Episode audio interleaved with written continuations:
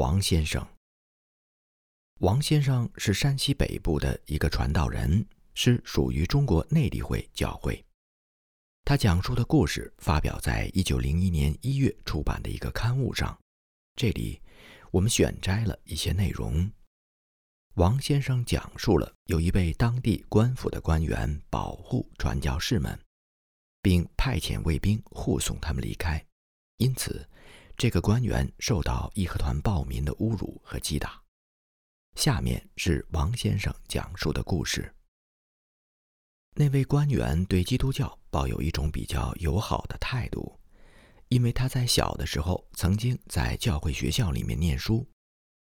他雇了一辆大车，把很多基督徒护送走，所以在他掌管的那个地区没有基督徒被杀害。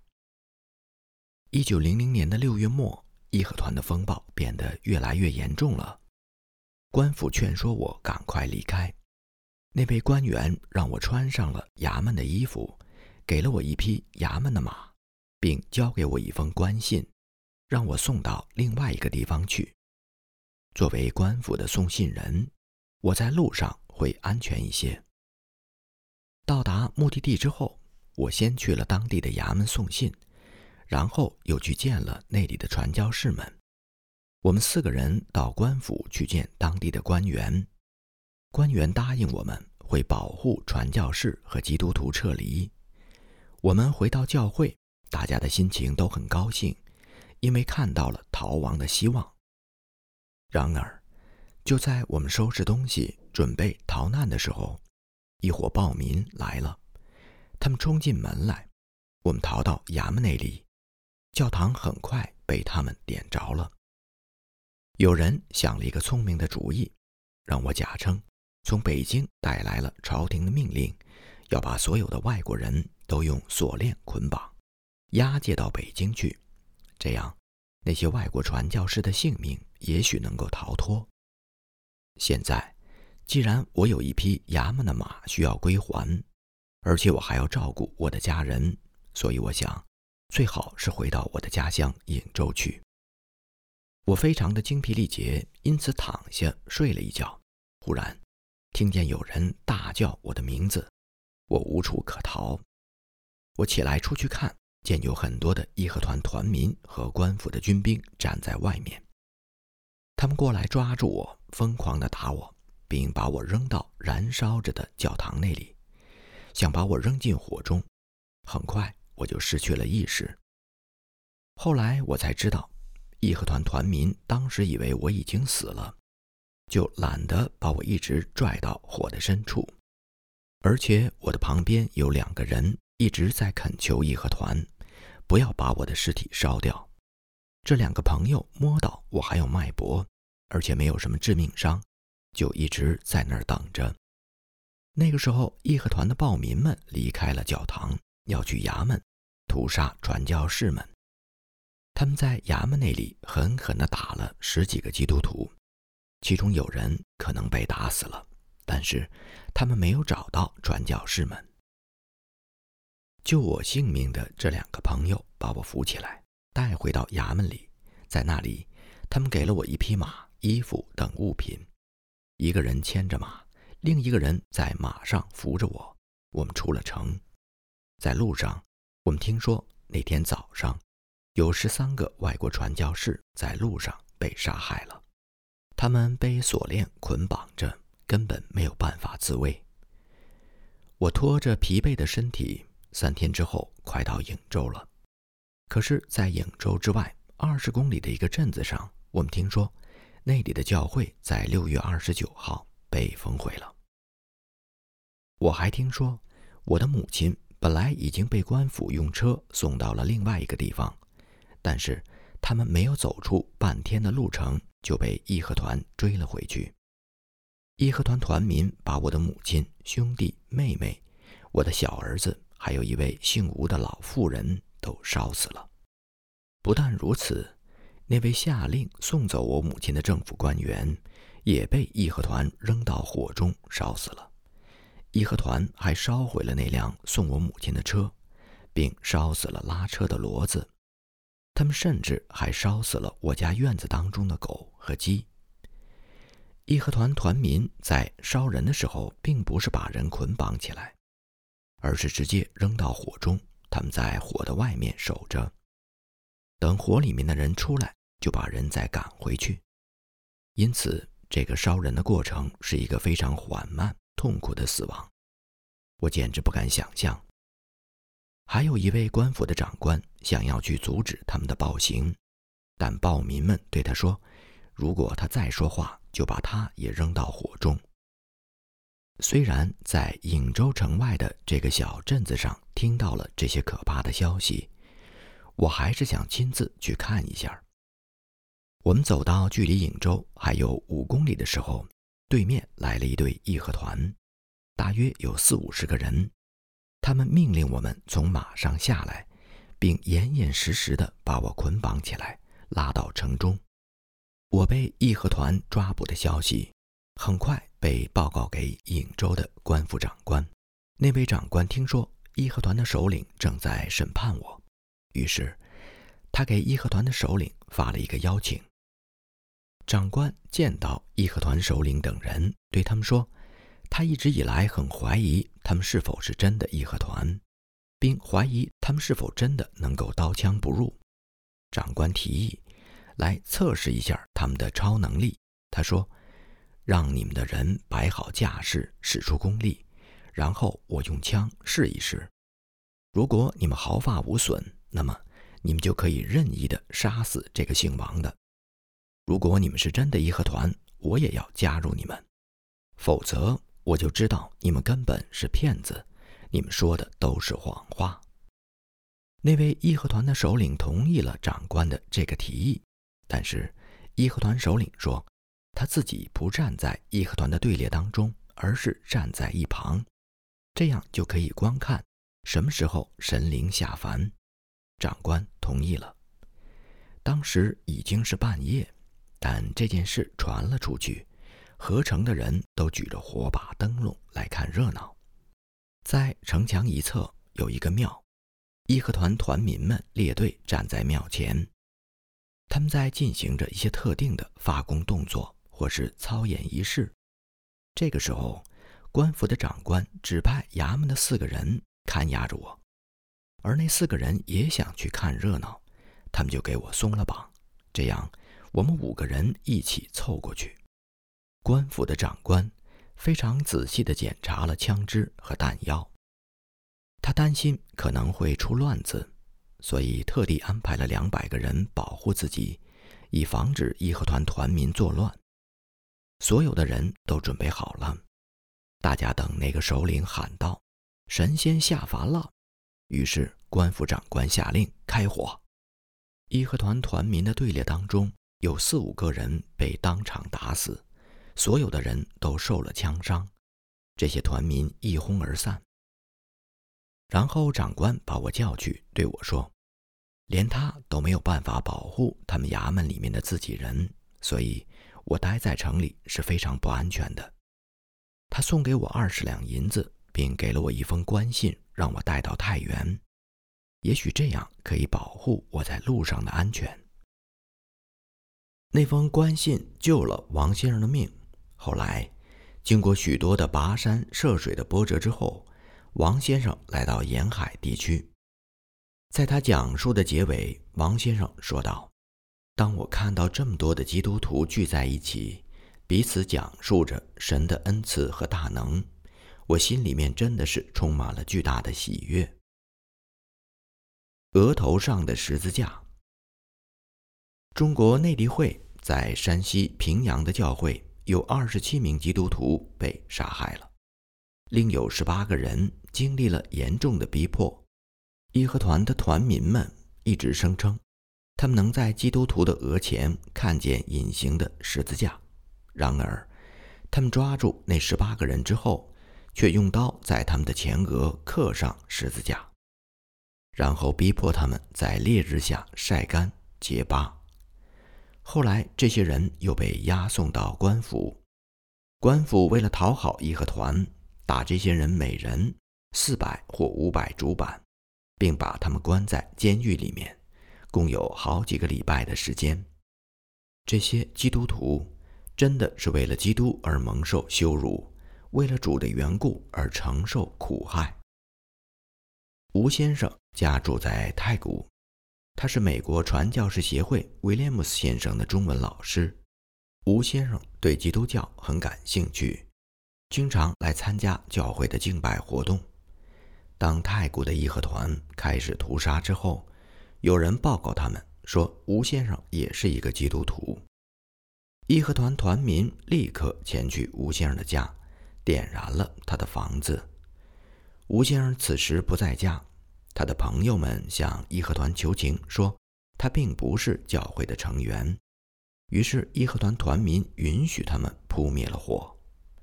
义和团的大师兄说：“虽然吴先生还没有加入外国人的教会，但是他跟外国人来往过密，外国人给了他很多药。”迷了他的心窍，并且在他的前额上印上了十字架，必须得用刀把这个十字架从他的脑门上挖出来。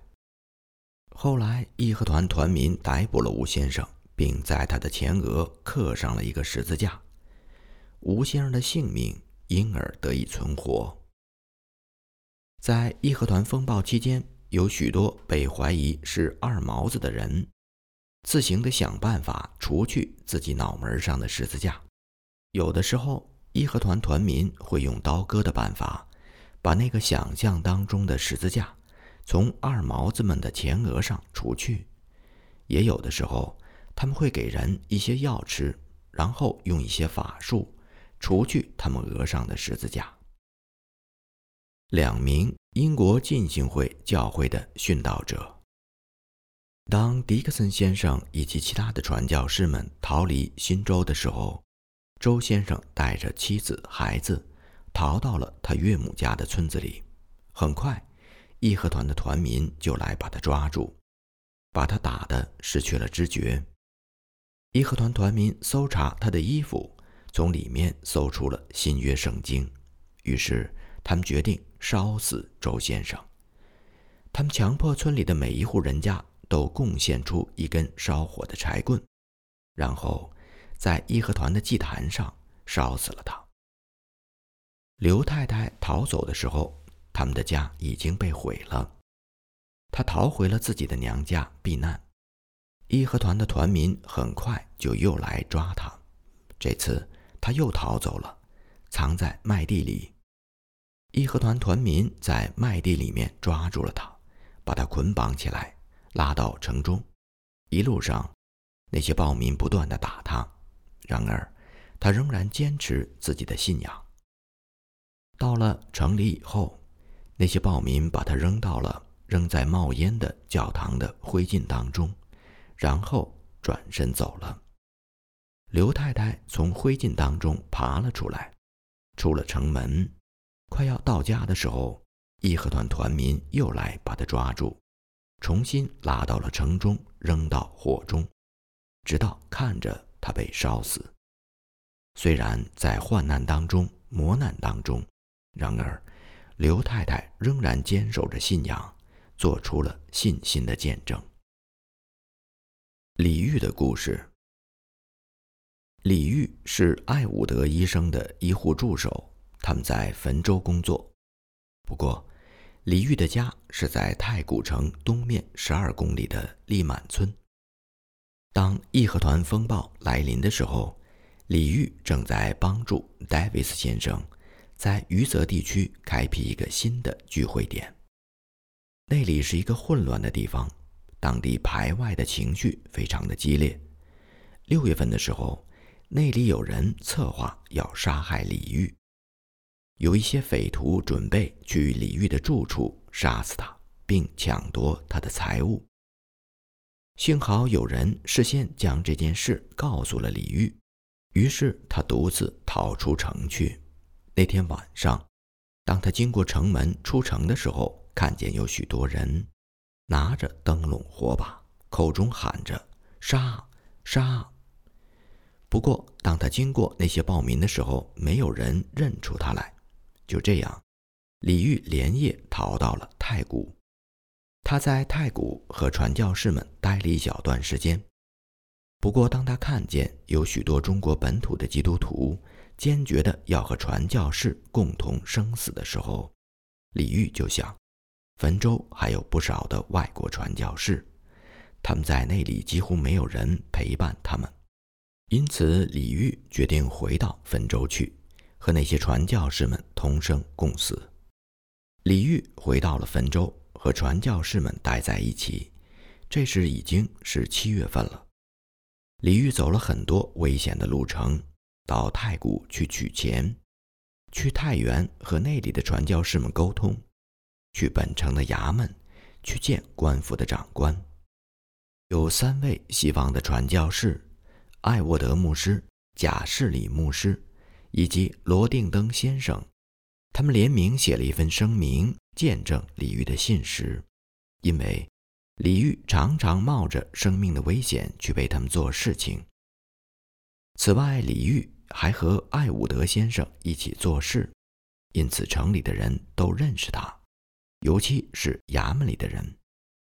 八月二号，有一个人从太谷带来消息，两天之前，太谷的六位传教士还有中国本土的基督徒都被杀害了，危险已经迫近了汾州。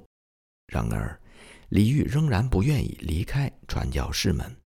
两天之后，官府派人来要把李煜带到衙门去，并且要求所有的外国人都必须交出他们手中的武器。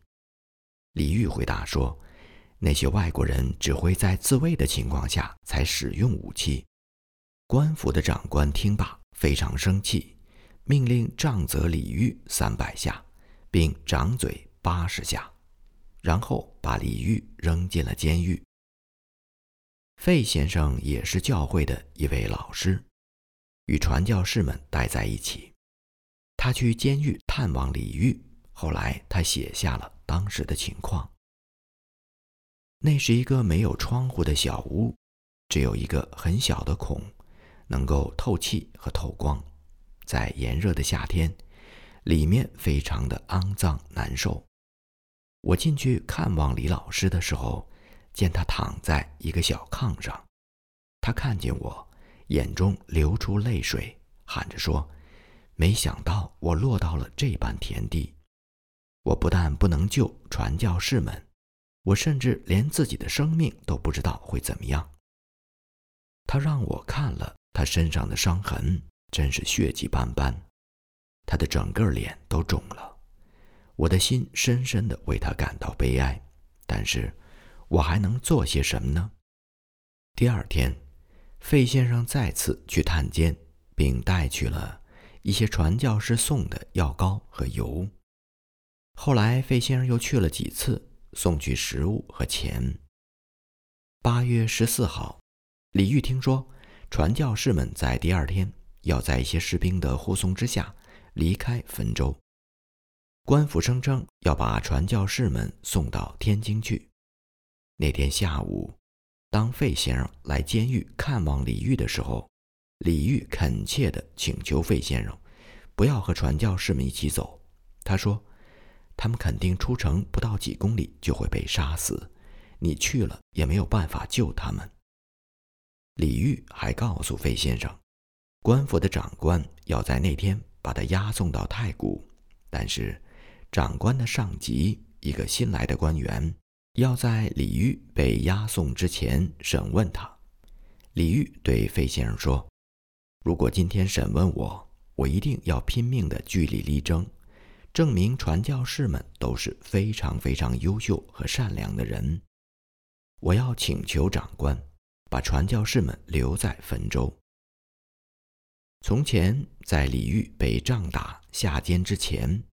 汾州官府的那位长官对李煜很是友善，因此李煜一直不明白那位长官为什么后来对他那么的残酷，而且一直把他关在监狱里。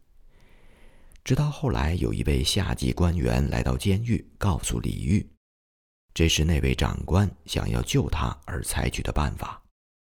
那长官知道李煜对基督教很忠诚，他也知道。传教士们一定会在去天津的路上被杀害，因此，他的计策是使李煜和传教士们分开，这样可以保护李煜，使之免于义和团团民的残暴毒手，也使之免于那位新来的长官的死刑处罚。那位新来到汾州的长官，已经带来了山西巡抚玉贤的命令，要消灭一切的外国人，以及一切不愿意放弃信仰的中国基督徒。很快，李煜就听到他一直以来都担心的消息：传教士们在汾州城外十公里的地方被杀害了。然后，那位新来上任的汾州知府提审了李煜。知府问李煜：“外国传教士们是怎么教导关于敬拜祖先之事的？”李煜回答：“基督教的教导是，我们不仅应当尊重我们的祖先。”也应当尊重一切人的生命。那知府愤怒地说：“你撒谎！基督徒们没有祖先。”李煜回答：“大人，我说的是诚实的话。”知府从椅子上愤怒地站起来说：“他在胡说八道，打他！”知府手下的人抓住李煜，用竹杖打他。使得他刚好不久的全身的伤口又重新迸裂出血来。李煜紧紧地咬着牙，克制着不因痛苦而喊叫出来。责打了李煜之后，知府要求李煜写出汾州教会全部成员的名单。李煜回答说他什么都不记得了。于是，李煜又被押送回监狱。那位暗中对李煜友好的长官。在李煜的伤口稍微愈合之后，就立刻把他送到了太谷。李煜在太谷的监狱当中，虽然条件恶劣，但却是安全的，因为没有人来骚扰。他在太谷的监狱大约待了一两个月。李煜被关在太谷监狱期间，有人来把他家人的消息告诉了他。这时。李煜的母亲、妻子、两个孩子都在山中避难，他们承受着非常大的苦处。他们住在狼洞里，靠吃一些青枣来充饥。那些青枣是一些有同情心的孩子们偷偷送去的。后来，德国军队进占了山西，李煜被从监狱当中释放了。李煜一得到自由，就赶快去寻找家人。当他找到他们的时候，看见他们已经饿得快要死了，衣不遮体，奄奄一息。他的小女儿发着高烧，内脏严重受损。他的母亲由于是小脚，根本不能走远路，因此已经被义和团抓住杀掉了。尽管他并不是基督徒。后来，一九零一年，山西遭遇了严重的饥荒。艾伍德医生于一九零一年重访山西之后，发出了赈灾的呼吁。西方国家，尤其是美国，捐赠了大量的粮食以及赈灾的物资。这些粮食、物资、款项，正是通过李煜的双手被分发到山西全省各地。在那些得到赈灾物品的人当中，有李煜的朋友们，也有他昔日的敌人。误杀。康先生是一位中年人，他是太古教会的成员，他受洗成为基督徒已经有三年了。对于这位心地单纯的农民来说，基督教有着很重大的意义。虽然读书对康先生来说是一件很困难的事，但他总喜欢把新约圣经带在身边。他的妻子非常虔诚地敬拜偶像，不过他们的长女在利满教会女子学校上学，他们十四岁的儿子在太古的学校上学。康先生是一个没有仇家的人，他从来没有得罪过任何人。他的家在太古城外七公里的一个村子里面。当义和团在他们的村子组建起来的时候，首领的大师兄是一个年轻人，和康先生曾经是非常要好的朋友。七月初的一天，这位首领带着几个义和团的团民来到康先生的家敲门。康先生开门之后，那位首领对他说：“我们是多年的好朋友，我不想伤害你，但我现在听命于神灵。如果你现在放弃信仰，敬拜众神灵，那么我们就相安无事。你愿不愿意敬拜我们的神灵啊？”康先生回答：“我不愿意敬拜他们。”此前一直用平和语气说话的大师兄，忽然激动地喊起来：“那我就要请神灵下凡了！”说着，他把脸朝向东南的方向，点燃了一炷香，做了几个动作，扬起一些灰尘，然后突然爆发出愤怒的力量。他抓起康先生，把他举到了半空中，扔到了几米外的地上，接着。这位神灵附体的年轻人再次上前要抓起康先生。康先生的两只鞋已经被摔掉了，他跳起来，爬上一棵高树，翻过了墙，逃向太谷方向。义和团团民们在后面追赶他，但康先生比他们跑得快一些。康先生逃到太谷之后，就和那里的传教士们住在一起。后来，康先生又回到了自己的家中。在太古屠杀事件之后，八月份的一天，康先生他们家的村子也开始了屠杀。那天，康先生正在邻居家的园子里面干农活儿一位朋友气喘吁吁地跑过来，说：“快逃命！义和团要来包围你家了。”康先生逃到了山里。这个时候，义和团团民闯进了他们家。杀了他的妻子和长女，他的另外两个孩子逃到了同院的邻居家中。在一片混乱当中，义和团团民犯了一个错误。他们去包围康先生家之前，已经听说在康先生他们家的院子里还住着一个非基督徒的家庭。义和团团民闯进院子里之后，那个非基督徒家庭的一个孩子尖叫着。从院中跑过，义和团的团民见状，用手中的长矛立刻刺死了那个孩子。那孩子的父母从屋子里面出来，看见自己的儿子死了，悲痛欲绝，愤怒的大叫：“我们不是基督徒，为什么要杀我们的孩子？”义和团团民站在当场，非常的尴尬，喊着说：“我们是误杀的。”这时，村子里面的一个恶霸，就是村民们平时很害怕的那个人，但见他气势汹汹地走进了院子，对义和团们说：“误杀！你们不是说你们是神灵附体吗？你们现在连不是基督徒的人都杀了，你们是不是想把我们全村的人都杀掉啊？我就问你们，你们这是不是犯了杀人罪？要不要杀人偿命？”就这样。义和团气焰嚣张、见人就杀的日子过去了。后来官府贴出告示，命令义和团团民不可伤及无辜，并且官府颁发命令，要求用康先生的房产、园地、果园来补偿那家死了孩子的邻居。但是那个邻居还是不满意，于是有人站出来说。藏在你们家里的那两个小孩是不是老康的孩子？你们就收了他们，代替你们自己的孩子吧。因此，在义和团的安排下，让那个邻居收养了康先生的两个孩子，并获得了康先生所有的家产。